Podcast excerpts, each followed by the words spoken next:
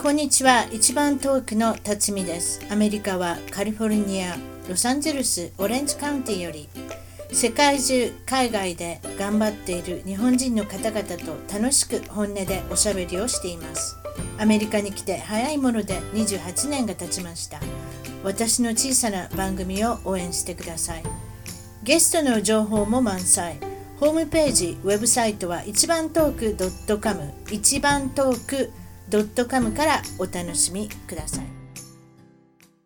それでは今日の一番トーク海外で頑張る日本人はロサンゼルスの近郊のロサンゼルスってわかるかなみんな、えー、カリフォルニア州のロサンゼルスの近郊のノースリッジより来ていただきました安田正恵さんです。こんにちは。こんにちは。あのこんにちは。はいいかがですか？それで、えー、海外にも何年になるんですか？もう長いですけど、まはい、全部まとめたら21年ですか。そうですか。まとめないでいきましょう。はい、まとめましょうか。それじゃナッシュビルに、はい、テネシーに2年間。はい。オレゴンのポートランドに3年間と。はい。で、日本にまた帰って2年間。まあ、これは海外じゃないですけどね。それで、はい、こまあ、神戸なんで、東京出身のするとなんかまあ、海外みたいなとこでしたけど。いや、それ、パスポートいりまへんね ロサンゼルス16年、まあ、これが一番長いんですけれども。長いですね、はい。えまあ、もちろんそこで結婚されてるっていうこともあるんですけれどもね、だから長いですよね。はい、えっと、まあ、今までに住んだ国っていうのはもちろんアメリカだけなんですけれども、はい。えー、留学生で来られたと。そういうことなんですね。はいテネシーに行かれたんですけれども、はい。いかがでしたか、テネシー？テネシーは全く何も知らずに行ったんですけど、はい、すごい、今思えばすごいとこでしたよね。あの、ど、ど、何がどうすごいんですか？あの、テネシーって南部なんですよね。で、南部ってやっぱり黒人と白人の差別っていうのが、もうでも20年前、21年前ぐらいですけど、かなりあって、うん、で、ね、私たちが、えー、留学生として行って、まあ、大学の中では表面的には受け入れてくれますけど、でも、うん、あの、私が行ったバンダビルトっていうのは白人大学だったんですよ。それも知らなかったんですけど、95%白人で5%がマイノリティみたいな。で、近くに黒人専用の大学があって、黒人の人はそっち行くみたいな。それはすごいですな。うん、だからもうグループワークとか言って、だから私たちのクラスも黒人の子が一人、あの、サンフランシスコから来てた黒人の子と、チャイニーズ系のアメリカ人と、ぐらいしかいなかったんです。と、私ぐらい、私ぐらいと。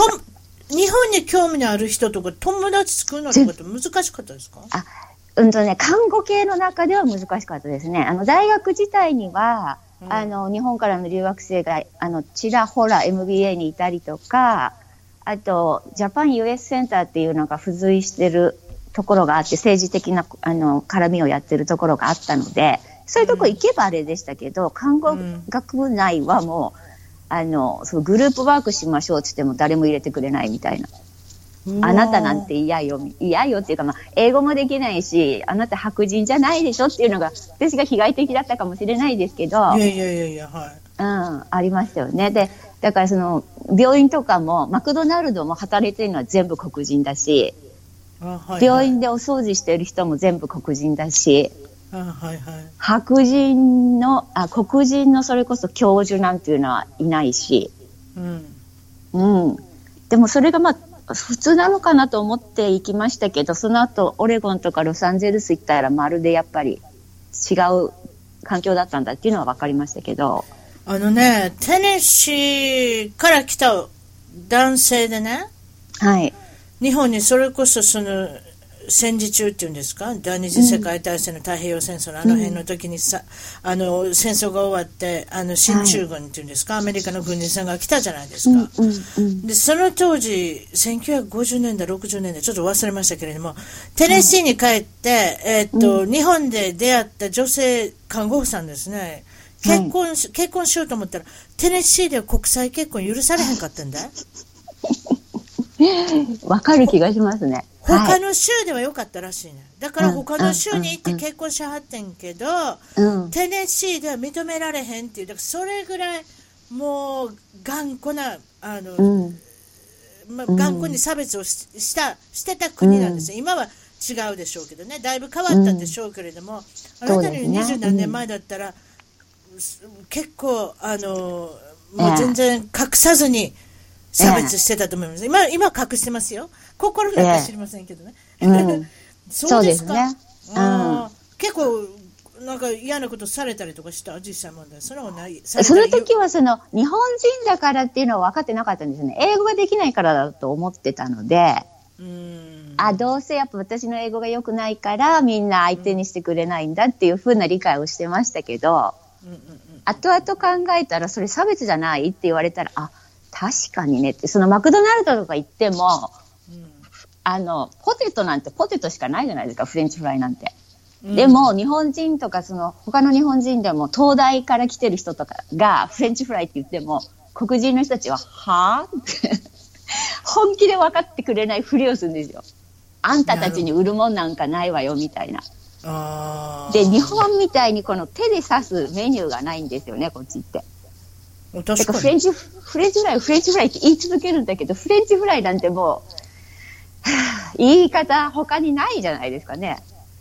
それでももう、あの、あんたたちに売るもんないみたいな。だから、一人、あの、留学で来てた、あの、東大からの来てた人は、いちいちもうスペルで、書いてた書いてたうん、言うんですよ、いちいち。FRY とか言って。あ、それそんなめんどくさいことすんの？それでも分かってくれる時もあるけど、はって言われて終わりっていう時もあるって言われ言ってました。そうなんです。あのね、州にあ、カリフォルニアはね、そのなまった英語に慣れてるんですよ。なまった英語に慣れてない州に行くと大変ですよ。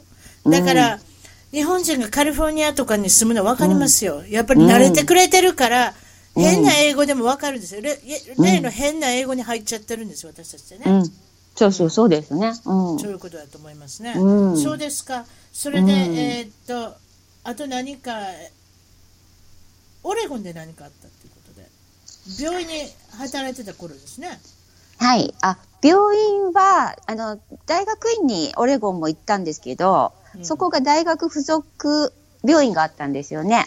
うん、で、それで、あの、大学病院で働くと、うん、あの、授業料が格安になるっていう制度があって、週に20時間働けば、留学生だと1単位にすごい払、200、300とか払ってたんです。300ドルとか払ってたんですかね。3000ドルとか払ってたんですけど、多分1学期分で。うんうんうんうん、それが100何ドルになるみたいな。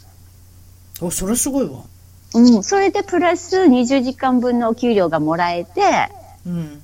そんないい話ないですよねっていう感じで。あそうなんですよね。アメリカの授業料、うん、授業料って高いじゃないですか。うん、でもそれを安くする方法っていうのが、うん、まん、うん、意外にあるんですよ、いっぱい。でもそれ知らないから研究しなきゃいけない。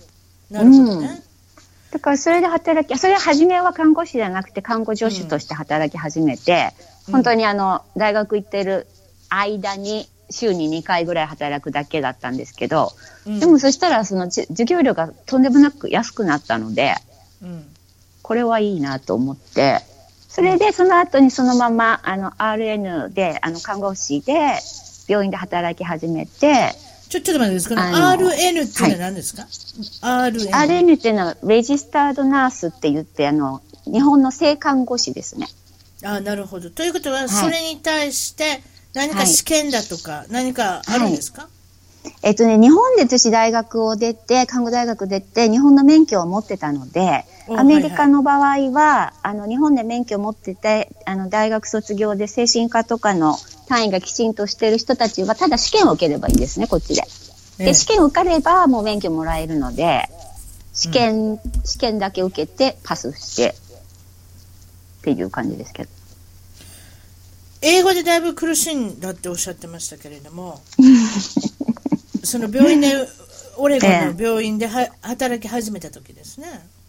そうあのもうずっとですけどテネシーからそうでしたけどあのとにかく私看護系の精神科のあの専攻してたので、ええ、言葉ってすごい大事なんですよね。あのそれも知らずに行った私がいけないんですけど実践でその人の話を聞いてそれにあの対応するっていうことを期待されてるプログラムだったんですけど、ええ。そんなもの英語でやれったってできないじゃないですかね。だからその、あの、テニスはそもそも落ちこぼれたんです、そういえば。で、うん落ちこぼれたから、あの、どっかに移ろうかな、あ、どっか移ろうかなって落ちこぼれてどうしようと思ってたら、日本から、あの、そのオレゴンの大学に何人か大学の先生方がいらしてたんですね。うんで、その先生方英語喋れないんですよ。いつも日本語でレジとかでも、あありがとうございますって言って、うん。で、それでも卒業してったわよっていうのを聞いて、え、うん。なんでそんな違うんだろうと思って、うん。で、そこの、あの、大学に問い合わせたら、あなたみたいな英語を喋る人がなんでそこで落ちこぼれてんのかわかんないって言ってくれて、うん。こんな別の世界があるんだと思ってトランスファーしたんですけど、うん。それでも、あの、行って病棟とかで働くと、あの、もう、まあ、基本的な英語しかないんですけど、病棟って。それでも、あの、トイレ行きたいとかっていう時は、うん。I wanna go to party. Like, あの、今も英語でよく発音悪いんでわかんないですけど、POTTY っていうのがトイレっていうことなんですよね。ポティって言いますね。はいええ。だけど、私の頭の中にそんな単語はまるっきりなくて、それに一番近いのはパーティーだったんですよね。P-A-R-T-Y。パーティーに行きたい。はパパーティーをするっていうパーティーですね。ええ、ええ。それでお年寄りのおばあちゃんで、病棟のベッドに寝てて、うん。で、私が看護助手として来てるの知ってて、で、うん。散々言うのは、I wanna go to party. うん。それしか言ってくれないんですよ。うんで、なんで今パーティーに行きたいって私に言ってるわけって、そのなんかディメンティアでボケてんのか、何なんだろうと思って、なで、はいはい。あの、外国人に慣れてる人は、もし私がそれで同じように繰り返したら違う言い方大体してくれるんですよね。I need to go to bathroom とか。うんバスルーム、レストルーム、うんそういう感じですよね。うんって言ってくれるのに、その人はそれだけを繰り返して、I need to あ go ー to わかる party. わかるうんそれを言われて、で、私も、You wanna go to party? で 繰り返してて、なんか拉致がだからだ、て。だから人によって勘の悪い人いっぱいいるんですよ。その例のその変な英語の話じゃないですけれども、うんあい私たちが困ってるのに違うアプローチをしてくれない。これこれ連想ゲームみたいなもんですよね。わかります？連想ゲームでヒントを言っていったら答えがどんどん出てくるんですけど、答えが出てこなかったら違うアプローチしないけれども、同じヒントを繰り返す人がいるでしょ？連想ゲームしてて。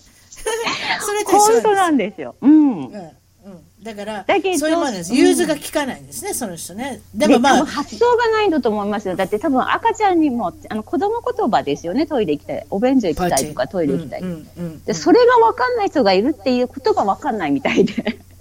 ここまで砕いて言うてやってんのになんでわからんやってね。そういうことでしょうね。向こうから言わせたらそういうことでしょうね。そうですそれ以上どうやって砕け中年っていうね。すいません。そうですか。えっと、まあ、そのアメリカ滞在後、えー、5年間後に、あと日本にまた戻るんですね、あなたね。はい。神戸に戻あの戻るというか、神戸で2年間就職して、いかがでしたか？あの、元日本、あ東京だったので、神戸もなんか、違う文化でしたよね。言葉も違うし、言葉も違うしっていうか日本語ですけど、あの、お礼とか言う時も、関西弁ありがとうで終わるじゃないですか。あの、目上だろうが、人だろうが、バスの運転手さんにだろうが。日本ええあそう東京だったら大体ありがとうございましたまで行くんですけど、あ、なるほど。ありがとうっていう、あ、そう、それそう、神戸とかはみんなありがとうで終わりなんですよね。まあ、確かに大えそんな阪とか神戸その辺はそうでしょうね。ですよね。で、そんな失礼な言い方していいのかなとか思ってたけど、まあ、うんそんなもんなのかと思って、そこでもまあ、多少方言っていうか、方言って言ったら失礼なんですね。関西弁を習び、習いましたけど。失礼。失あせやな。関東の人で関西弁嫌いな人もいはるわな。失礼に聞こえんやろな。あそういうこあと、うん、うん、てかあ失礼って私が、あの、えっと、方言とか言ったら失礼ですよね。関西弁の人は自分の関西弁がと日本の言葉と思ってる方が多くないです？いや別にそうは思ってないよ。ええ東京の人に言われたくないこれしか喋られへんから喋ってるだけであって。いや私もかあれですよ。標準語しようと思ってできますもん。そんな、うん。だから私は三カ国語喋れるって言ってますから。英語に英語日本英語標準語大阪弁。まあ何でもいいですけれども。でも関西弁の人って絶対直さないですよね。東京来ても何しても。どこ来ても。いや直せれますよ。直そうと思でも直さない人が多いじゃないですか。あの、秋田とか新潟の人たちはもう、東京出てきたらもうそんなことがバレたら大変みたいな感じですぐ直すけど、うん関西の人って、先生って 大声で呼んでるとか、絶対直さない人が結構多くないですか？あなたあれですね、発音の勘いいですね。今、先生って言ったのね。よく覚えてますね。そうですか？いかがでしたか？あ日本に帰ったら、ちょっと浮いてました、あなた。そうみたいですよね。その時はやっぱり、あの、アメリカってやっぱり目上の人でも教授だろうが何だろうが医者だろうが対等に結構話すんですよね。で、話す、話さないで静かにしてるとなんか、あの、おかしいじゃないけど、社交的じゃないって見なされたりとかするので、エレベーターとかで会っても話して当たり前なんですけど、日本に帰ってそれ同じようにやってたら、うん日本の、あの、で、私は助手として、助助教、えっ、と、助手、今はなんか違う言い方しますけど、助手として働いてて、で、上に、あの、講師、助教授、教授がいたんですよね。うんで、助手の人たちっていうのは教授と二人で、あの、エレベーターなんか一緒になったら、礼をして、そのまま黙ってるんですって。うーん。で、私は普通に別に、普通の感じで、あ、おはようございますとか言って、なんかなんだかんだ話をしてたら、うんあの、イギリス帰りの、あの、同級生が働いてたんですけど、やっぱそこで。彼女に、ちょっと気をつけた方がいいよって。なんでそんなみんなと対等に話してるわけ？みたいに言われて。うーん、雨ずれしてるよって。浮いてるよ。そうそうそう、浮いてるよって。で、確かにそうやって見たら、女子の先生ってすっごいおとなしいし、やっぱみんな目目を伏せて歩いてるんですよね。目を堂々と前向いて歩いてる人なんて、あ、いないんだと思って。あとあれでしょ、なんか目とか合わせてニコッととかして、なんか、なんかびっくりされません？嫌がられますよね。怪しがられます。もう私、一回言われたことある。なんであんた目見て話すのとか言われたことあるわ。すごいショック。あ、そうや、雨ずれしてるわ、これって。ずっと目見るじゃないですか、こっちの人って。うん、そうしなきゃ失礼だと思うから。でもアメリ、日本は逆なんです。それをすると失礼になるっていうかね。そうですよね。なんかこの人なんで私のことそんなに見つめてんだろうって。そう そうそれとか好きと思われてるのかなとか思うかもしれませんもんね。うん別に好きじゃなくてもねあとはね。サ サプライズパーティーってこっちよくやるじゃないですか。あの、はい誰かのお誕生日とかの時にその人には言わないでみんなであの計画してサプライズってやるみたいな。はいはいで、。それをそのままのノリで、あの、日本で教授の誕生日とか、講師の先生の誕生日とかにやってたら、それもなんか、何これみたいな。喜んではくれたんだけど、ええ。でもなんか、はぁみたいな、なんか。ずれ、ずれてるなって。これはずれてる証明だっていうことです。そういうことですか？でもあの、あの、私たちのその教室ごとにへ分かれてるんですよね。あの、精神科、母性とか小児科とか。で、私たちのクラス、あの、教助手の先生たちはみんな一緒に楽しんでやってくれてたんだけど、他の教室から見たらなんかちょっとやっぱ浮いてたみたいで。なるほど。っていうかなんか楽しそうでいいわね、みたいな。まあまあ浮いてるという話をしたら本当に何時間でも時間がいるぐらいおしゃべりできますもんね。あとはこのロサンゼルスの中ではい。UCLA、もちろん世界的に有名な特にメディカルの医療分野では有名な UCLA というのはユニバーシティ・オブ・カリフォルニア・ロサンゼルス校というふうにはい。なってるんですが、そこで本格的に働くようになって、はい。文化の違いに驚きましたというふうに聞いてますけれども何を驚いたんでしょう、っていうか日本的にはやっぱりチームワークとかあの看護なんか特にそうですけど誰かが困ってたら一緒にやるとか時間が来ても自分の仕事は終わってても誰か終わってなかったらそれを手伝ってあげるっていうのがまあ当たり前なんですよね。で、うんそのつもりでこっちであの誰か終わってなかったりしたら手伝ってあげようかとか誰かがやらなきゃいけないのは分かってるんだけどあのでもどうせだからやっちゃってあげた方が喜んでくれるかななんて思いながらやったことが全て裏に出てうんなんで私の仕事取るの？私だってきちんとできるのにあなたにやってもらう筋合いはないわよみたいな。あなるほどね。うんだからこっちの良しとしてやったことが全然伝わらないんだみたいな。うん私の私もアメリカの企業に働いてましたんでそれはよくわかります、ええ。で逆もそうですよね。自分の領地で働くということですよ。自分の,、うん。あのできることでやると。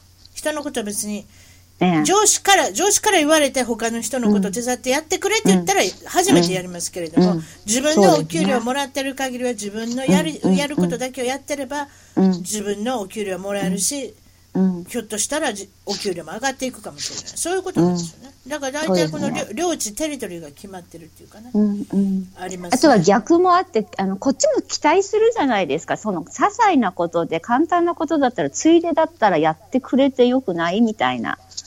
それもやってくれないっていうのも。まあ、そうなんですよ。まあ、意地悪されてんのか。いやいや、これ、いや、それはスピークアウトの国ですから、うん、もしやってほしかったら言えばやってくれると思いますよ。うん、でもやれなかったら、はっきり言いますよ。私時間がないのでやりませんとか、私の領地がない、私のややることじゃないのでやりませんとか、何かそういったことで、あの、エクスキューズ使ってきますけれども、言えばやりますよ、こっちの人って。だから、何でもスピークアウトしなきゃいけない。例えば、引っ越しを自分でやろうと思って重いもの持ってても、助ける人もいれば、助けない人の方が多いと思いますよ。助ける人はいないと思います。重いからこれ持ってよねって言ったらやってくれると思いますけどね。うねだから日本人的にはそんな頼んでやってもらうの悪いじゃないっていうか、頼まなくてもやってくれていいんじゃないっていう。あの、あの、はっきり言って空気を読みませんから、そういうところ。あと、おせっかいとかそういうことしませんから、もうおせっかいじゃないんですよね。そうですね。世界とかお世話焼きっていうか、だからもう、もうとりあえず何でも喋ってくれっていうことです。うん、スイッチを入れなく勝手にスイッチは入らないっていうかね、そういったところあります。うんうん、失敗談、何か失敗談ありますか？海外に来て。えー、っと、失敗談は何でしたっけ？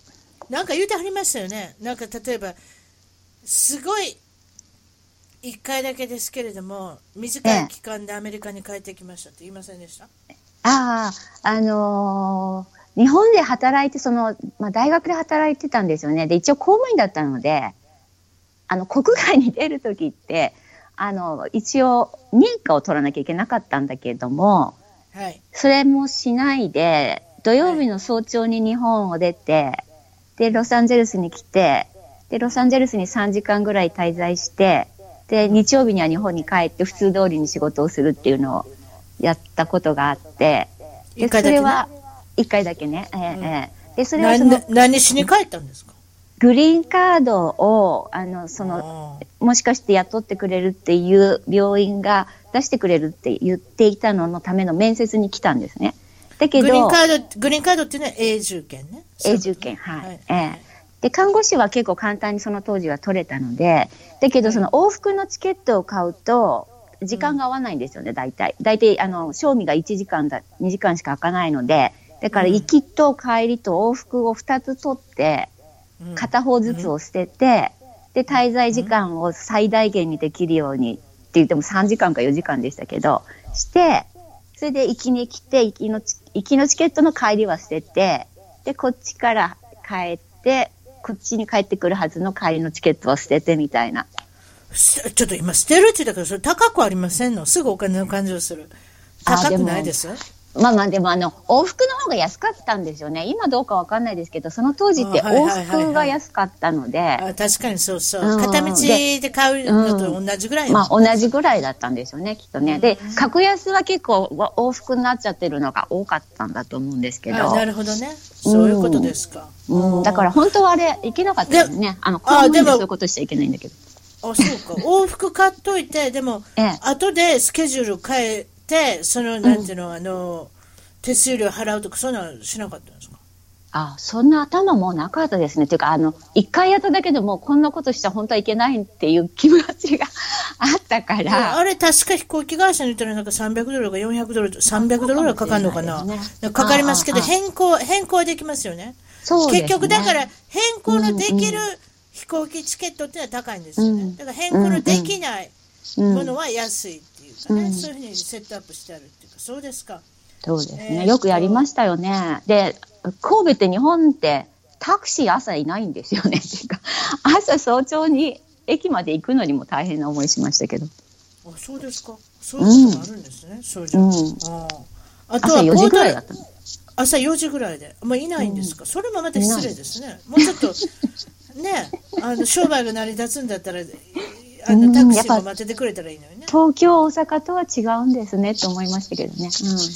でも飛行機が着くんだったらね、うん。タクシーがないってもちょっと理解しにくいですけど、そうですか、うん。あとはポートランドで、えーっと雇用主が永住権を、うん。あの援助してくれるというか、まあ、申請に、うん。えーお手伝いしますということだったんですけど、どうなったんですか、それは、その、あの、私が直接話した人が、あの、ヒューマンリソースって、人事課の人が定年しちゃったんですよ。そしたら、次の人に聞いたら、いや、私そんなこと知らないって、その人が何て言ったかなんか知らないって言って、うんあの、ステートホスピタルだったんで、州立病院だったんですけど、州立病院としてはそんなことできないとかって、次の人が言い始めて、うん。えって、あのリタイアした人は全てやるやるやるやるって言ってくれてたのにって。で、ちょっとドタバタして、あの、そのリタイア人に、リタイアした人に、定年した人に、コンタクト取ったりとか連絡したりとかもしたり、あの、一緒に働いてた人がセネッターの州の知事に手紙書いてやるとか言って書いてもらったりしたけど、まあそんなたったね、一人の外国人がどうのこうのに誰も動いてくれるはずもなく、結局は、あの、グリーンカードを取ってくれるって言ったからここに勤めてたのにっていう思いを踏ん切って日本に2年、あの、就職しに帰ったっていうことなんですけど、うわー大変でしたね、それは残念、まあ、それは残念ですよね。まあでもアメリカ残念っていうか、その言ったのに言った言わない言った言わないって結構ありますよね。教訓ですよね、それはね。だ言葉だけじゃダメだからなんか書いてもらうとか、でも書いてもらってもその人が定年しちゃったらもう効果があるんだかないかわかんないけど。うんうんううんんいや難しいですね、弁護士まで雇ってんのにね。うん、うん、そうそそう。そうれでだそうですよ、それで弁護士もそれでそれでダメだって言われたら、その弁護士がなんかしなきゃいけないんじゃないんですかね？おと思ってでもね、その、その人がいなくなったからもう何もないっていうのは確かにそうなんでしょうね。あ、だから弁護士がその病院宛てにも、あの、手紙書いてくれたりはしたんだけど、でも、いや、そんなことは知らないと一点張りで、で、そのリタイアした人とも電話で話したんですけど、いや、私も働いてないからお願いだ。どうやって電話番号を調べたかは忘れましたけど、うん その人と電話で話して、お願いだからもう私のことほっといてくれって言われて。多分やり方はあったでしょうね。多うん分今の話聞いてたらね、もう少し。うんうんうんうんだからその仕組みというものを分かってたらね、うんでも相相手方がその病院っていうすごく大きな組織なんで、ええそういうところが難しいのかもしれませんね、小さい会社だったらもうちょっとなんとかなってそうですね。で、特に州立だったので、公立だったので。それもあるし、あとやっぱ出入りが激しいでしょ、病院とかっていうのはね。まあそういうのもあった、うん、だからそういうのもあったんじゃないですか？うんそうですか。それでその国内外で何か受けそうなお話はありますか？って聞いたら、このお財布をなくすということはいがあったとおっしゃったけど、これどういうふうな状況であったんですか？あの、うちの主人が買い物、アメリカとかロサンゼルスこの辺は、あの、大きなスーパーがあって、そこに大きな駐車場がついてるモールとかがいっぱいあるんですね。日本のあの、イイトーヨーカドーとか、うん。何でしたっけ？とかに大きな駐車場がついてて、それと同時に、あの、モールみたいになってて、他の、あの、ショッピングセンターみたいのも入ってるっていう。で、そこの駐車場でどうもうちの人がお財布を落として、それで、あの、ウォールマートっていうところで買い物したんですけど、ウォールマート行ったら、あれ、お財布がないって言って、うんでもしょうがないから、で、アメリカって交番がないじゃないですか。だから、そうなんですよ。日本の交番っていいですよね。うんね、交番持っていけばいいんだけど、交番もないから、こっちも落とした人もどこ行っていいかわかんないし、うんもうどうすんのって。まあ、特に巨大なショッピングモールとかショッピングセンターだったら駐車場があまりにも広いのでこれはどっちに持ってっていいかわからないですよね。そうどですよねの店に持ってっていいかわからないですよね。で、特に多分土曜日が日曜日のすごい混んでた時だったんで、多分、はるか彼方に止めて、それでウォールマート行ったみたいな。なるほど。だけど、アメリカって大体、あの、運転免許証がお財布入ってますよね。入ってますよね。だからうちの人のも一応その運転免許証が見えるようにお財布に入ってて、そこに住所が書いてあるんですよね、うちの家の。うん。それでもう、もうその一回お財布を落とすと、そのお金はともかく運転免許やり直さないといけないし、クレジットカード止めなきゃいけないし、もうめんどくさいのどうするの？めんどくさいの。それがめんどくさいの。お金なくなったはいいけど、いよくないですけど、諦めはつくじゃないですか。どうせ入ってないじゃないですか、アメリカって。大して。な、ないないないない、2000円入ってたらいい方。あ、違った。2000本当だ、本当ですよ。一万、うん。日本って20本当に、入ってたらいいですよね。日本って2万円、3万円持って歩きますもんね。こっちなんか20ドル、30ドルの世界ですもんね。私も本当それを思いますわ。うんそうそう。だから、現金よりも何よりもそっち返してくれっていう感じですよね。えどうなったの？結局？そしたら、あの、家に帰ったら、ポストにお財布が入ってたんですよ。で、えめちゃめちゃー？すごいですよ。なんでお財布こんなところにあるんだろうって、なんか、初めは狐につままれたように、何、何、何が起きたんだろうって、わかんなくって、でも、そっか、じゃあここに住所があるから、はるばる持ってきてくれたんだって。そうや、そうや。車で20分ぐらいかかるとこなんですけど、うん。で、でも誰かも名刺とかも何も入ってないし、俺の塩ないの？俺の塩がないの。でも、うん俺の期待もせずにこんなことしてくれる人がアメリカにはいるんだと思って感動しましたよね。うーんう。ん。なんか日本人だったらなんか私拾いましたのでどうぞみたいな一言残しそうじゃないですか。私だったらなんか一言連絡先 残しちゃいそうな気がするけど、うん。うん。何もなくお財布だけを入れてくれたっていう。うん。う。うんん。もう良かったですね。たまたま良かったですね。大体、お財布とか落としたら現金だけ抜かれて、その辺にポンって、うん置いて。まあでも、そういうことあったんですよ、うち。うちの家でもあったんです。実はうちの息子が、うん。えーっと、お財布、中学校の時にお財布を初めて持って、はうろうろして、うろうろしてたんでしょうね。自転車かなんか乗って、落としたんですよ。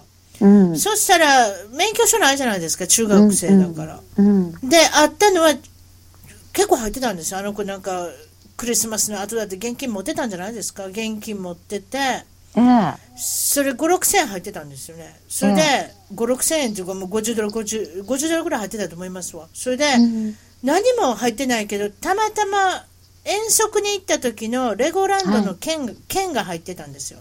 その券に中学校の名前が書いてあったんですよ。それで、あの、拾った人はその中学校のフロントデスクに置いといてくれたんですよ。わざわざ。すごいですよ。すごい調査したんですよ。その調査って言ったから、別にそそんな調査のしようないですけどね。で、ええ、すごいね。財布を置いててくれて、うん。あのそのところに名前が書いてあったから、県に名前が書いてあったから、その先生っていうか、フロントデスクの人に、オフィスの人に、いらっしゃいって言われて、あなたの財布で、うちの息子がキツネ、キツネにつままれたみたいですよ、それこそ。そうですよね。誰もわからなかっ。た。うん、誰もあ、でもね、オフィスの人、そのおじさんが来た時に、え連絡してくれたんちゃうかな。でも、うちの息子は、そんなお礼するとか、そんなわからないじゃないですか。そうですね。うんううんん。だからどうもありがとうって言って、うんおじさんの顔見てそれで終わりですよ。それでいいんでしょうかみたいな。1割日本で払うはずなのに。まあ、こちらもそういったお礼をするっていうのはなんとなしにありますけれども、うんでもまあこ良かったですよね。だからねすごいことだなと思って。すごいですよね。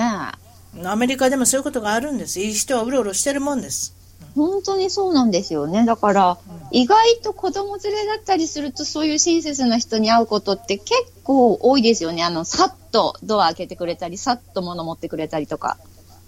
あ、そういうのよくありますね。うんうん。やっぱり女性はかわいそうって思う立場で、なんかそう思ってくれる人がいっぱいいて、例えばドアとか開けたりとか、あの、してくれますけれどもね。よくありましたね。デートしてる時なんかよくであのドア持ってくれましたけども、今はもう結婚したらもうドア頭、あれですよ。まあ私の鼻に当たりそうになってますよ。ドア持っておいって。結婚したらドア持たんのかいみたいな。持ちません。そういうことですよ。ええ。それでまあ、あの、まあ、まあ、5年滞在後に神戸で車を運転してたと。はい。逆を走ったことがあるんですか、日本で。逆を走ったって、ぐ私、うち実家が東京の杉並区なんですけど、日本っていうか東京の道ってすごい狭いですよね。で、うちの路地を走ってた時に、あの、うんほとんど、今思うとこんなところがどうやってあの、一歩通行じゃないんだろうっていう道が結構日本ってあるじゃないですか。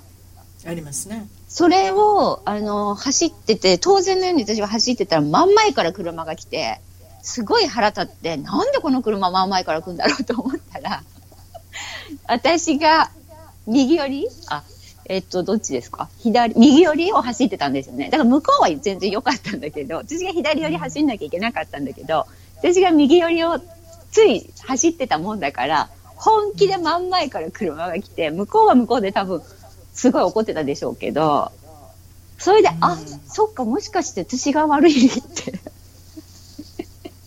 それすごい、それすごいですね。私も途中で家族と海外転勤になって日本で住みましたけど、それはまだやったことなかったな。あとはあの人がいないと分かんないですよね。神戸行った時も。でも、でも人がいないからとかって問題じゃないでしょ。右通行、右通行、左通行ちょっと分かってなきゃじゃないですか。え、だってすごいちっちゃいんですよ。その、あの、真ん中のあの線とかも引いてないような本当の路地で、ええ、後ろの家の、後ろの道みたいな。あ、まあ確かに。そういうのありますけれども。あでもそれは教訓ですよね。あとはやっぱり、あの、左折するとき、一方通行に左折するときとか、その真ん中の線があればいいんだけど、ないときってすごい混乱しません？つい。忘れてしまったもう。うん、もうなんかね、やっぱり、だから怖くなったから、その後は 運転してないですけど、子供ができてからはまあ、まあ、なん、まあ、なんとなんとかなるもんです。私も、なんだか知らないけど、1年半も毎日毎日ほぼ日本で運転してたから、なんとかなる、それもじ無事故でしたよ。すごい、無事故ってすごい、今でどうすね。それ自慢するもんでもないですけれども、なんとかなるもんです。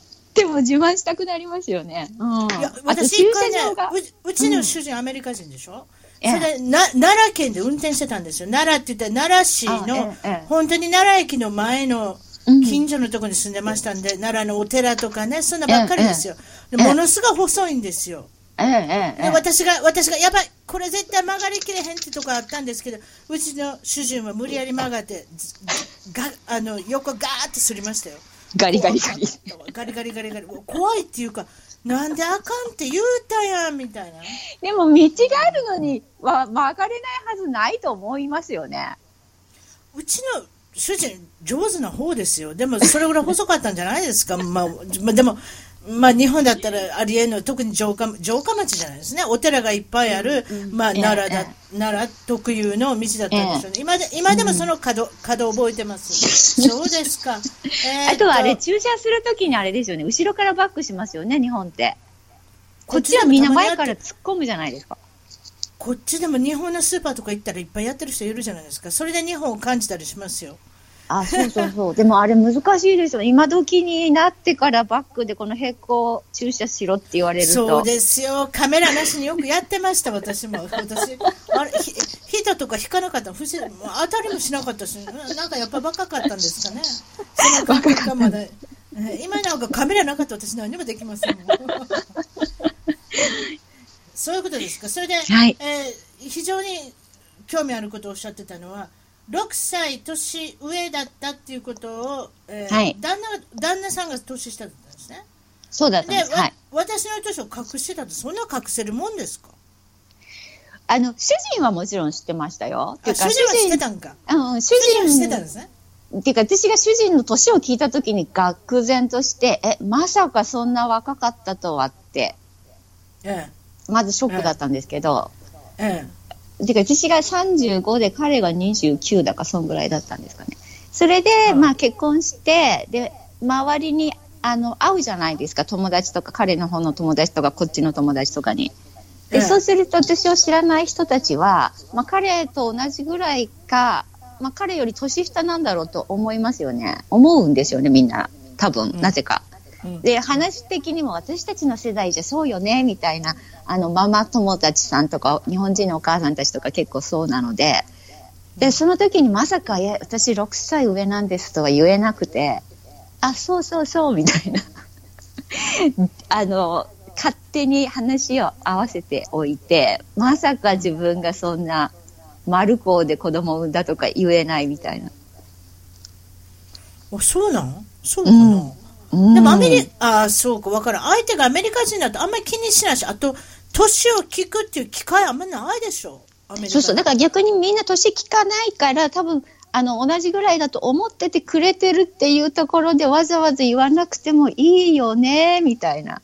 でも、そうすると自分の中ではふりしてて、5、6歳サバ読んでるみたいな。うん、まあ、少し、まあ、今はよくありますけれどもね、年、うんうん、今っていうか、それは日本人的な考えかもしれませんね。あんまり多分、うん、男の人は気にしてないと思いますよ。あと、まあ、周りの人も気にして、自分の問題だと思う。そうそう、自分が気にしてたんですよね。自分が気にしてるんだと思う。うんね、何かちょっと、やっぱり芸能界でもね、見てたら、男性はすごく年下の人と付き合ったり結婚したりしますけれども、女性はあんまりないじゃないですか。よくそれが話題になったりするじゃないですか。たまに10歳年下の人と付き合ってたりとかしたら、それだけでも大きな話題になったりしますもんね、有名人でも。だからやっぱそういうふうな、何か風潮があるのかもしれませんね、やっぱりね、自分の中でもね。そうですやっぱ話が合わないんですよね。その私は35歳以上の妊娠だったから、あの、染色体の検査しましょうとか言うけど、他の子たちはまあ35歳以下の子たちは、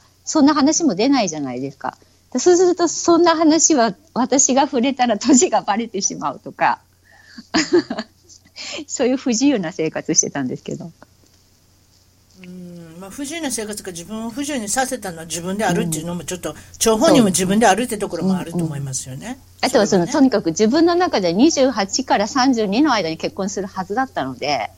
てか、年にこだわり、あのね、日本の女性は年にこだわりすぎんねあと、ゴール、ゴールを、まあもちろん日本、女性ですからね、賞味期限がありますから、それはわかるんですけれども、ね、あの、だんだんだんだん、あの、なんですか、あの、一生というか、その長寿になってきたじゃないですか。だから、人生も長くなってきたので、あとで25歳で別に結婚しなくていいし、それが30歳になってもいいし、そういったところなんですよね。それでおっしゃってたのは、えー、日本人の方とアメリカで結婚されていうことですね。はい。ロサンゼルスで会って、はい。日本の鹿児島の人ですけど。ええ。それで？はい。最近離婚ですか？離婚手続き、残念ですよね。本当は、こんなはず、だから私の中にはいろんな計画が頭の中にはあって、結婚したら全てうまくいって全て幸せに、離婚なんていうことはありえないと思ってたんですけど、まあ、残念ながらこういう結果に なりましたけど。だから離婚の今手続きだけファイルって、あの、裁判所に、あの、手続きしないといけないんですけど、それを手続きをして、で、今、あの、調停の人に会って、で、調停だと話し合いで同意をすれば、それで、あの、弁護士とかを雇って、すごい、あの、争いをしなくてもいいんですけど、だからそれでどうにか合意ができるように今やって、それで6ヶ月だかすると、あの、裁判所が、あの、正式に離婚として認めてくれるっていう。手続きって、あの、ひっつくのは簡単ですけど、離婚するの難しいですか、大変。っていうか、やっぱり、気分的に全然違いますよね。なんか、結婚するときはやっぱり、これから、これでもう私は全ての幸せを手に入れたみたいな 感じありますけど、離婚するときってなんか自分が思ってたことが全て失っていくみたいな。で、子供たちも結構、あの、反抗してるというか反応してるというかだから悪いなっていう気持ちもあるしでもっていう気持ちもあるしでもやっぱ自分で思ってできると思ってやったのにできなかったっていうなんかこう喪失感みたいのもあるしなかなか複雑は複雑ですよねだから皆さん結構離婚して平気な平気なっていうかねアメリカすごい多いじゃないですか。っていうか特にカリフォルニア多いですよ。うん。だから、まあ、アメリアメリカの離婚率、た確か50%でしょ？でも、えー、カリフォルニア60%ぐらいですよ。60%強じゃないですか。うんそれぐらいだからうまくいかないんですよ。ねえ。うん、まあ、幸か不幸か、その、子供たちの友達の親たちももうなんだかよくわかんないのがいっぱいいるから、まあ、それはね、救われますよね。日本みたいに、ええー、あのお母さんとお父さん離婚したの？なんて、いうことはないから。あそれはないですね。だだむしろ、うんうん、あの、むしろオリジナルのカップルで、あの、生き残ってるのが不思議ですもん。らそっちの方が、あれですもん、希少価値が高いっていうか。本当ですよね。まだ離婚してないの？って聞きます。まだ離婚したことないの？って言われます。ね、まだ離婚したことないんですが、それは珍しいわって言われますよ。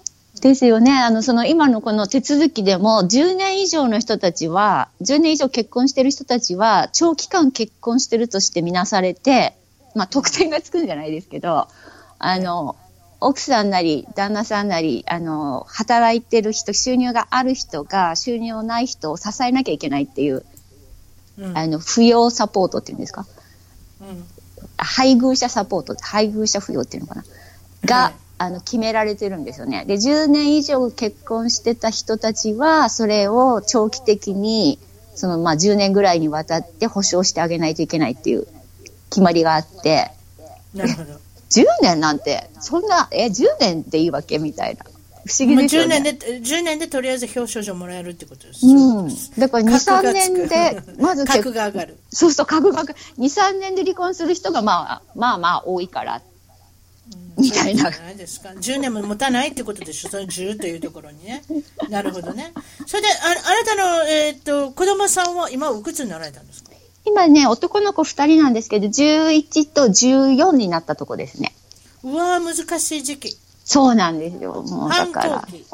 反抗期に入りかけの、機嫌が悪くなりかけの、でも、でもまだ必要としてくれてる部分もあり、みたいな。無駄なこと喋らないでしょ？そう、無駄なこと喋らないですよね。声も変わっちゃったし、うん、上は。はい。それ、もうちょっと、もうちょっとしたら大丈夫になりますよ。そうですか？そう言ってくれる。うん私やっぱ精神科のあの看護とかやってたので、子供たちって結構すごいじゃないですか。だからその最悪のこと結構想像しちゃったりとかしたら、どうしよう、そんななっちゃったらかわいそうだないや、でも、でも、それ、それが専門というか、そういうことを知っておられるんだったら、それも役に立つと思いますよ。だから、まあ、ある程度時期が来たらってことですよ。そういうことですね。小でも11歳、14歳、はい、難しいです。はっきり言って。二桁に入ったら男の子は難しいです。そういうことです。それがずっと続く方もいるかもですけどね。はい、ある程度は収まります。収まることを祈ってますけど。あのー、何か同じこと好きになられるっていうのもいいんじゃないですかね。何ですか？同じこと？ええ、ええ、子供さんとね。ええ、あ、好き？あはははは。そうですね。日本行くのはすごい子供たち好きなので、この間うちもなんかすごい安いチケットがあったので、衝動的に春休みの分と夏休みの分買ったんですけど、うん、そしたらちょっと喜んでくれてるんで。なるほど。それでつって。それでだいぶ、あの、おしゃべりして、日本の出身地も行ってないんですけれども、はい、東京、吉祥寺の近くということで、はい、えー、っと、えー、ご家族はお父さん、はい、お母さん、はい、それでお姉さん、お兄さん、はい、それであなたが3番目。はい。そういうことですか？はい。それでお父さんは会社員。はい。ま、まあ、会社員の前に自営業されてたということで、お母さんは専専業主婦であったということで。はい。で、小さな時はどんなお子さんだったんですか？っていうかまあ3番目だったのと、あの、兄と年子で姉と3つしか変わらなかったんですよね。だから、もう、本当に、みんなの後をついて回るみたいなで、うちの兄が体が結構弱かったので、あの、もう私は手のかからない、そこにちょこんといつもいて、いい子、みたいな。みんなによく、まあ、褒められたというか、もう何も手がかかんなくていい子だわ、いい子だわ。手のかからない子。あ あら、あら、まだあそ、あなたここにいたの？みたいな。そうそう、そうです、そうです。なんか言言ったら、みんなが反応しが大きすぎて、あ、やっぱ言わなきゃよかったみたいな。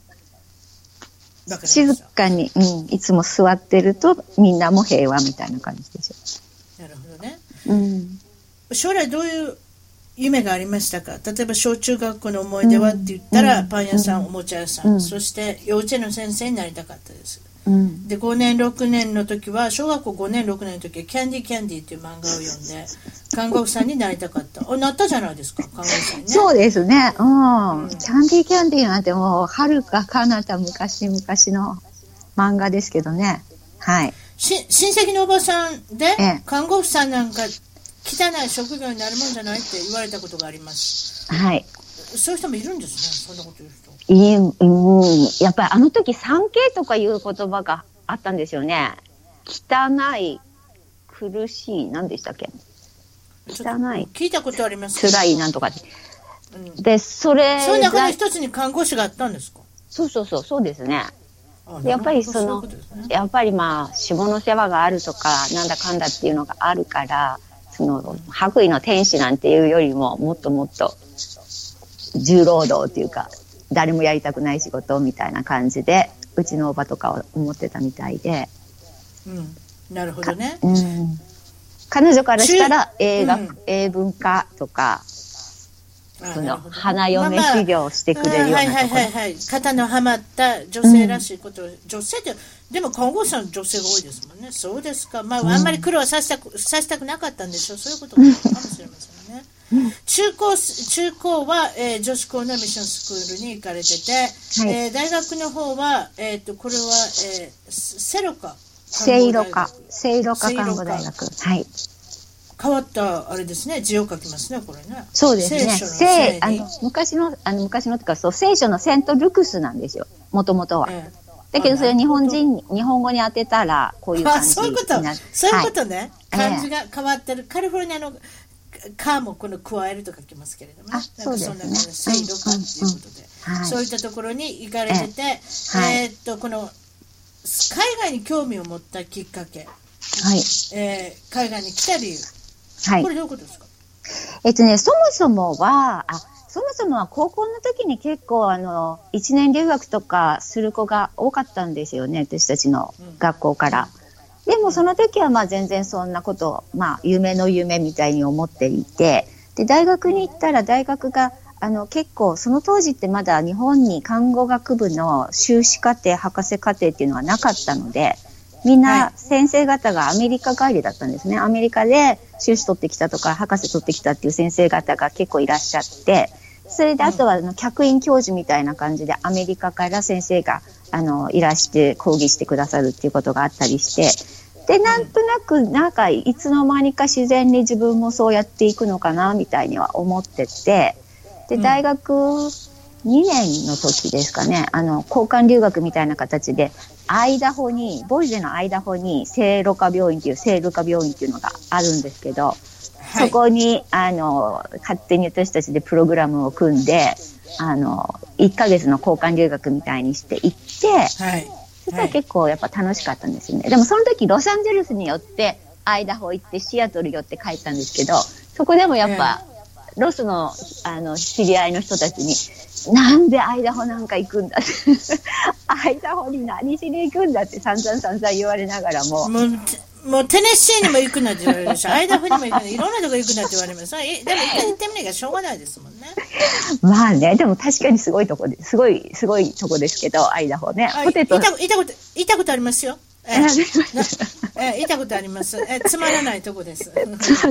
じゃがいもしか取れないみたい そうそう、田舎ですもんね。とりあえず田舎で農家ばっかりですもんね。そうですか。な。ねえ。で、その時にアメリカのその多少は病院を見て、で、やっぱり興味があって、で、ゆくゆくは、あの、アメリカに留学したいと思っていて、それで、あの、日本で働いてから留学の準備をして、こっちに来たっていう感じですね。なるほど。そういうことですか。うん。えーっと、それでまあ、け現在の職はい業はい。をお聞きしてなんですけれども、現在は、えーっと、どういうことですか？何されてるんですか？現在はあんまり何もしてない。あの、性看護婦で、こっちで、あの、UCLA で、子供たちの、あの、精神科病棟と、子供たちの、あの、摂食障害の病棟で、もう十何年になりますね。働いてて、で、それで、今は、あの、2年前かな。に、とりあえず今辞めてて、それで、あの、日本向けにじゃないですけど、あの、摂食障害ホープジャパンっていうのを勝手に作って、それで、うんまあ、ちょこちょこ活動はしたりしてるんですけど、あとは、あの、自分が調子が悪くなって、それで、あの、その、昔、昔、昔、昔に、二十歳、20代の頃にも摂食障害、自分、私がやってるんですけど、それがまたなんか再発して、それで、やっぱり離婚離離婚の関係ですかね、それは。離婚になる前の、その、ずっとやっぱり、その15年間、自分のな、自分に嘘ついてたっていうか、我慢してたっていうか、気づいてもなかったんですけど、やっぱりもう、どうやっても自分が自分らしくいられなかったっていうことのサインだったんだと思うんですよね、今考えれば。で、それが、口では言えないし、状況的にも何が、何を、何が起きていくかわかんないし、自分がどうしてそんなことを感じてるかわかんないっていう気持ちもありながらも、でもなんか、どうしようもできないみたいな。で、自分を自分で律しないといけないみたいな。で、それがまあ、元、あの、きっかけになって再発して、で、あの、アメリカで治療を受けて、で、散々散々治療を受けて、で、あと日本でも、あの、まあ、講演したりとか、あの、まあ、看護師、日本で前もやってたので、あの、大学関係の先生のところに、あの、話しに行ったり、学生さんに話しに行ったりとか、今、あの、そういうこと、あと翻訳、本を翻訳して、今2冊出てますけど、あと2冊これから出る予定なんですけど、そんなことをぼちぼちやってる現状です。この摂食障害っていうのは、はい、これは食べたいけれども食べる気がなくなる。うん、あんまり食べる気もなくなるし食べなくてもいいみたいな、それで気がついたら、体重が落ちてるっていう現象ですか？そうですね。あの、摂食障害っていろんな種類が今あるんですけど、拒食症の子たちと、過食症。で、過食症も、あの、嘔吐したり、運動で発散したりして、その、食べちゃった分を解消しようとする人たちもいれば、今新しくあの、アメリカもビンジイーティングディスオーダーっていうのが病名として認められたんですけど、とにかく、はい、食べちゃう、食べちゃう、食べちゃう。で、その後に、あの、何も運動するとかなんとかじゃなくて、てかアメリカのその肥満の人たちの何パーセントかはもうこのカテゴリーに入るんじゃないかって今言われてるぐらいですけど。そういうことですね。ビンジっていう言葉ですね。うん、ビンジイーデン。で、あとは、あの、オーストレキシアって、あの、健康食品にこだわりすぎてる人、クリーン、クリーンな食事をしなきゃいけないと思ってる人。それめちゃめちゃいますわ、今。うん。で、日本も、ちょっと、ちょっと、ちょっと神経質なりすぎてるんじゃないかと思いますよ。そうそうそう。だからもう絶対オーガニックじゃなきゃ食べれないとか、レストランも。それ、それ、それ、それ。いますよね、結構ね。だから、それで自分の生活が、あの、狭まってきたり、あの、社交的なの友達関係とかが狭まっていくようであると、ちょっと危険信号かなっていう。私、それすごく感じました、最近。うん。ロスはとにかく特に多いですよね。ビーガンとか、ね、カリフォルニアめちゃめちゃ多いですよ。うん、スローフードとかなんとかかんとかっていうのが。な、だからそ、そういった意味では、だからこれをしてることは自分にもいいけれども、人にもしてほしいし、うん、あとそういう人たちとしかおしゃべりしなかったり、友達にならなかったり、何かそういった意味では、なんか、なんていうのかな。あの昔みたいな差別はなくなりましたけれども、うんうん、それをするのが当たり前とか、うん、それをしなきゃ健康的じゃないとか、な何かそういった変わった差別が始まってますよね、今ね。うん、あとはその、それをやることによってだけ自分に価値があると思っちゃってるんですよね。そういうこと。うん。そこが、あの、それ以上いっちゃうと、ドツボにはまっていっちゃって、それでそうすると他のやってない人たちは自分よりも下、みたいな。自分はこれをやってるから大丈夫。あと、ね、気づいてないんですよ。うんうんうん。で、怒りますよね、そんなこと言ったら、その、その異常さに気づいてないですよ。そういう人多いですよ。パーティーなんかやったらいっぱいいますもん。そうでもびっくりしますもん。それにやっぱり、あの、パーティーの時のその、うん、食べ物とかも気遣いますよ。これ、この人こんなん食べていいのかだから、うん、いろんな食べ物を用意しなきゃいけます。ベジタリアンの人、ビーガンの人よ、ね。お肉の食べる人、それは普通ですよね。ああ、こっちは大変です、そういったところは。そそれは摂食障害についてちょっとお聞きしたいんですけれども、ごじご自身も摂食障害になったとおっしゃいましたが、はい、どれぐらい痩せられたんですか？一番ひどい時で。一番ひどい時で20ちょっとですかね。それってすごいですよ。でもね、その時はもっともっとって思うんですよ。あ、その時はまだまだ。まだまだやっぱりゴールは、ゴールはあっても、それゴール達成したらやっぱもっと自分にはできるはずだっていう違う新しいゴールが出て。え、な、なに、それはルックスが細くなりたいから、ルックスが気になるから、そうじゃなしに。自己価値なんですよね、きっと。自分の価値？自分ができると決めたことは自分ができなきゃいけないっていうか、やりたいから。わかります。いわゆる変な目標ですね、自分で言う。そうそう、変な変なというか目標ですね。うん、それで、例えばどういうものを食べるんじゃない？二十何キロって言ったらすごい、あんまほんと食べないでしょ。どういうふうな食生活だと覚えてますか？どんなこ内容ですか？朝から何を食べますだからそうするとこう、さっきのあの、オソレキシアじゃないですけど、あの、まずはその健康的に食べてるはずっていうところから入るんですよね。で、別にその悪いことしてるわけじゃなくて、ただ健康になろうとしてるはずだから、その一日、日本的に言えば1日3食おやつは食べないとか、朝ごはん1日2食が今はいいとか、あとはその健康的なものがいいとか、野菜がとにかく多い方がいいとか、カロリーが低いものがいいとか、脂肪分が少ないものがいいとか、いろいろありますよね。で、そういういろんなもののいいところだけを取ってきて、いいところっていうか、あの、都合のいいところだけを取ってきて、じゃあ、そのカロリーはなるべく低いものとか、脂肪分はなるべく低いものとか、うん、あの、そういうので今度決めていくんですよね。そうすると、いい食べ物と悪い食べ物が出てきて、その悪い食べ物は自分に食べちゃいけない、その禁止しなきゃいけない、そのダイエットのするときにはこんなもの食べちゃいけないっていう食べ物があるじゃないですか、いろいろと。あのこんなもの食べちゃいけないってみんな雑誌とかにもよく載ってるの、そういうものは絶対食べちゃいけないって排除しなきゃいけない。でこれを食べちゃったらやっぱ自分に負けになるからあのそれでまた頑張らなきゃいけない。食べないようにしなきゃいけない。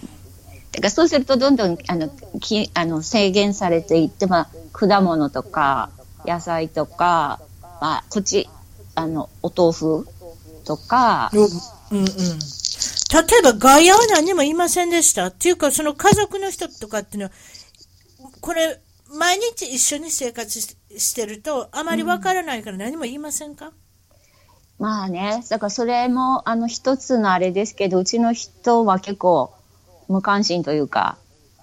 放任主義。まあね。だから私が多分今思えばそれが私からの SOS だったんだと思うんですけど、うん、でも別にまあ、まあでも痩せたのは気づいたけど、いいんじゃないみたいな。でも、例えば、いつ、なん、いつ頃、これ、ダメだ、このままじゃ、それこそ、体が弱くなって、ね。病気的だって自分でいつ気づいて、どうなったんですか？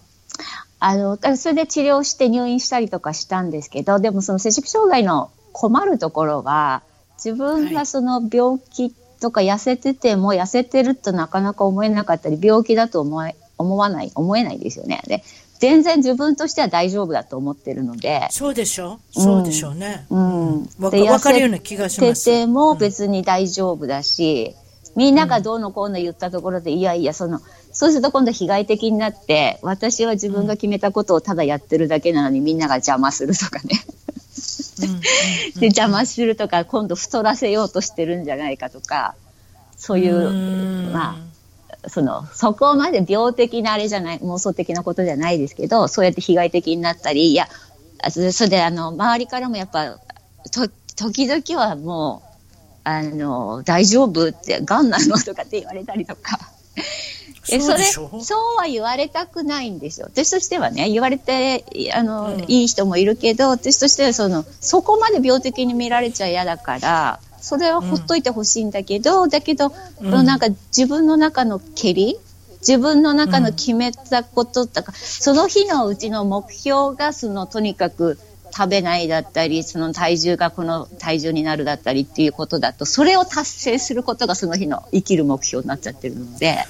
これは自分をコントロールするっていう、うん、いわゆる何か変な目標であったり、そういう人から何も言われたくない、自分をコントロールするっていうことですか、やっぱり。そう、あの、結局はね、摂食障害って結構さ、何らかの役割があるって言われてるんですけど、やっぱ、あの、自分が生きてる社会の中でコントロールできないことがあると、それがコントロールできなくて、それがコントロールできないのがあまりにも辛すぎるから、自分で何かコントロールできるものを見つけようとするんですよね。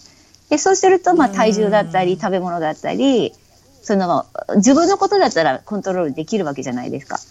でそこにのっとって変わっちゃって本当はその、まあ、主人と仲がうまくいかないとかあの、適用の問題とかいろいろあるんだけど、それはもう自分の手にはどうにもなんないから、自分は私のできるコントロールのことをします、わ、かります、わかります。うん。うん、だからそこでハマってっちゃう。治療とおっしゃいましたけれど、アメリカでの治療っていうのはどういうふうな治療内容ですか、はいうん、アメリカは摂食障害はかなり進んでいるので、あの、病院の入院と、はい。あの、病院の入院っていうのはその内科的な入院で、あの、コロラドに、あの、摂食障害の人たちの専門の内科病棟っていうのがあるんですけど、そこに行って、まずは。で、あとはそのレジデンシャルっていう24時間の、あの、はい治療、中間施設みたいのがあるので、そこで、あの、摂食障害専門の、あの、レジデンシャルに行って、で、それでその後に今度 PHP っていうデイプログラムが朝の8時から夜の5時までとか6時までとか、そこに毎日行くっていうプログラムがあるので、それに行って、で、それでだんだんステップダウンしてきて、今度は IOP っていうのがインテンシブアウトペーシェントプログラムっていうんですけど、1日3時間ずつ週7日行って、週6日行って、週4日行ってとか。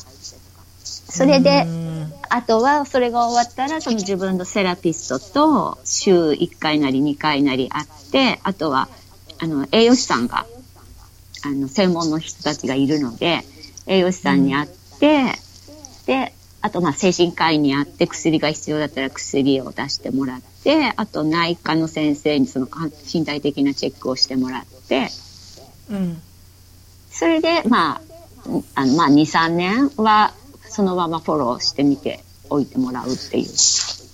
例えば、摂食障害の他の患者さんとのミーティングとかそういうのもあるんですか？ありえますよね。いやいや、もうしょっちゅう、あの、そういうのあるでしょ？レジデンシャルって大体ちっちゃくてみんな8人とか6人とかそのぐらいの、あの施設なんですよ。だから毎日毎日朝から晩まで一緒だし、食事もあなるほど。やっぱそういうことね。そういうことなんですね。うんうんうん、まあみんなで合宿するってことですね。そうですね。それであの、うん、あのグループ療法をして、個人療法をして、ね、あ、そうそうそう。うん、なるほど、そういうこと。これから、まあ、もちろん今活動されてるんですけれども、どういった方向に向かっていかれると思いますか？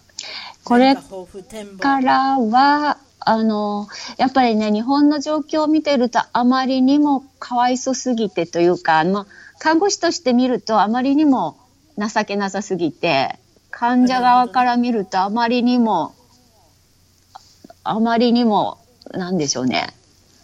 あの、見捨てられすぎててというか、あまりにも治療がなさすぎてというか、あまりにも医者たちが考えてくれないっていうか、なんて言うんでしょうね。